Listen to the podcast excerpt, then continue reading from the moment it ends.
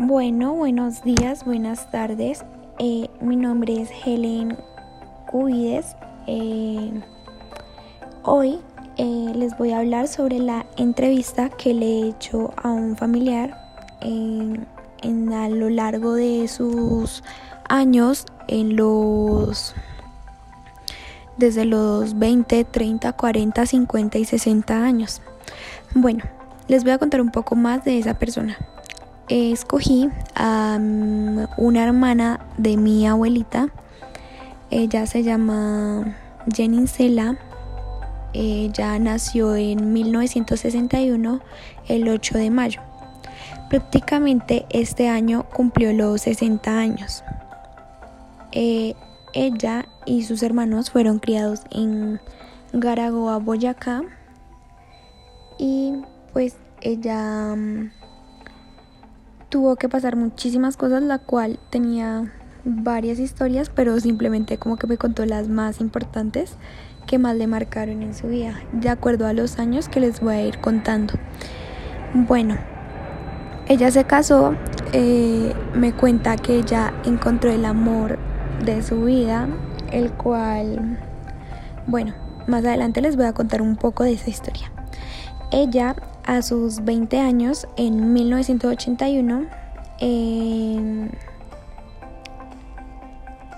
cuenta que hubo muchísima guerra durante el narcotráfico contra el Estado, que habían como muchos atentados entre ellos dos, ya que pues el Estado quería eliminar del todo al narcotráfico, pero el narcotráfico también quería como apoderarse del poder. Entonces ella como que me contaba que salían muchas noticias así como de, todos esos atentados entre esos dos. Bueno, en 1991, cuando ella tenía 30 años, em, pues dijo que ese año ella casi no se acordaba, pero que así em, importante fue cuando lo de la nueva constitución eh, que se formuló en ese año.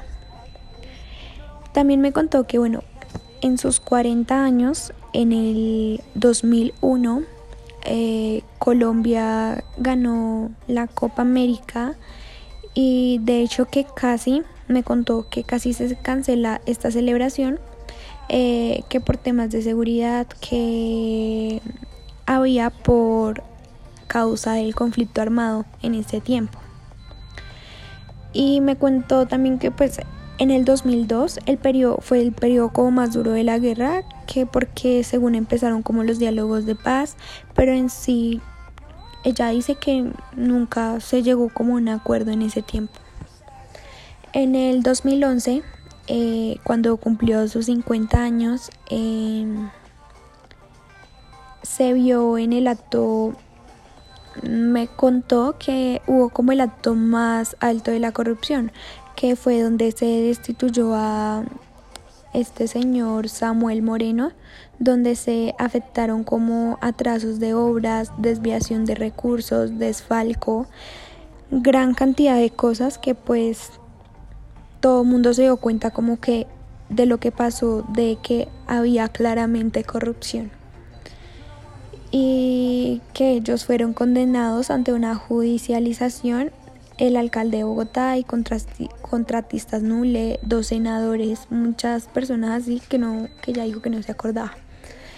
Eh, bueno, en el 2021, este año, eh, que tenía sus 60 años, cumplió sus 60 años, bueno, ella dijo que pues no, no se esperaba que iba a, que iba a pasar como una pandemia que iba a llegar a hacer que todo el mundo se encerrara, que todo el mundo como que eh, se guardara, eh, que empezara como toda esta gran situación de cosas en la economía, en el país, que ella simplemente pensó que no, que todo iba a estar normal, pero nunca se llegó a imaginar que iba a suceder una una que una pandemia así de peligrosa.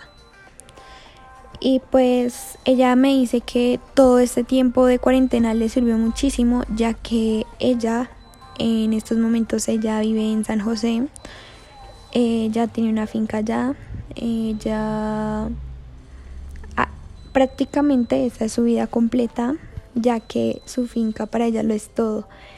Y allá hay muchísima guerrilla, todo eso.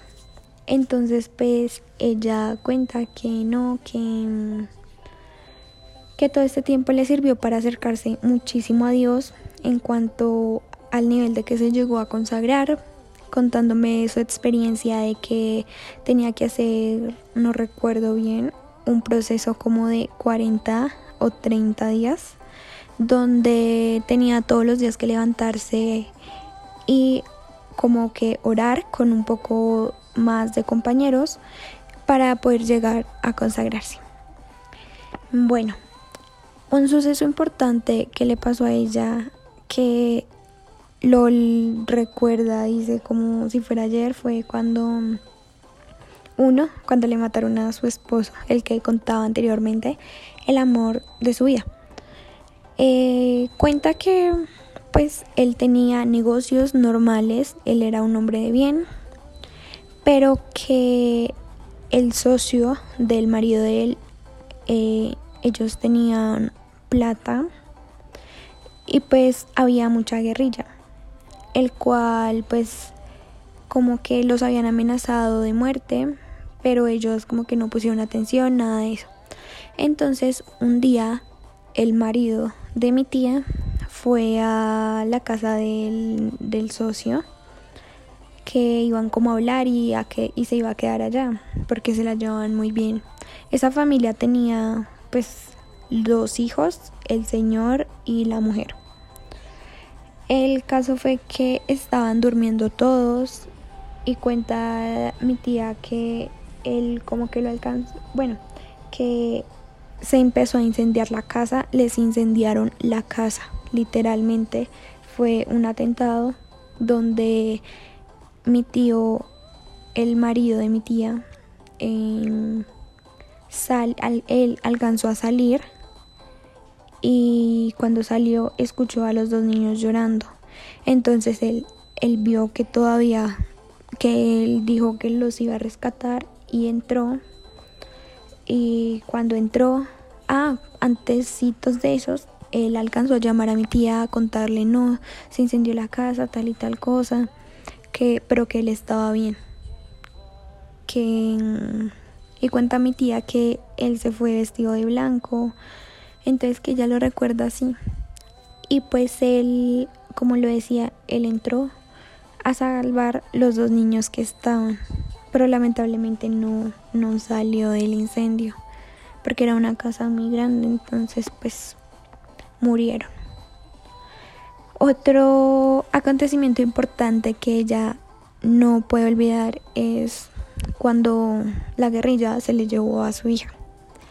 Eh, ella sí cuenta que bueno su hija es un poco era un poco rebelde no discutían mucho y así pero ella dice que su hija tampoco era capaz de desaparecerse así de la nada que un día estaban en la casa normal y ella se fue a Villavicencio. La hija se fue a Villavicencio a comprar unas cosas. Y, y que y bueno le avisó a la mamá que hasta le avisó a, a, mi tía que ella iba a ir a comprar bueno tales y tales cosas. Y mi tía bueno así. Y ella se fue y no volvió. Entonces mi tía todavía sigue con la esperanza de que ella está viva, de que si no está en trata de blancas, que pues... Mm, porque ya, de hecho, ella es la hora de que sigue buscando, porque ella, su hija desapareció cuando tenía 19 años y ahorita tiene, eh, la hija debe tener como unos 36 años, entonces pues ella todavía guarda como esa esperanza, esa corazonada de mamá. Y pues ella busca, ella va a, muchos lugares donde hasta donde hay muertos para ver si puede reconocerlo. pero no, nada rastro con su hija, entonces pues esa es como una señal de que ella dice que pronto puede que esté hija. Eh, todos esos son los sucesos que me contaba mi tía, a quien decidí, entre, decidí entrevistar por esta misma razón, porque ella ha pasado por tantas cosas que la verdad tiene tantas historias a fondo que uno queda tan impresionado. Muchas gracias, espero que les haya gustado. Nos veremos en una próxima oportunidad. Hasta luego.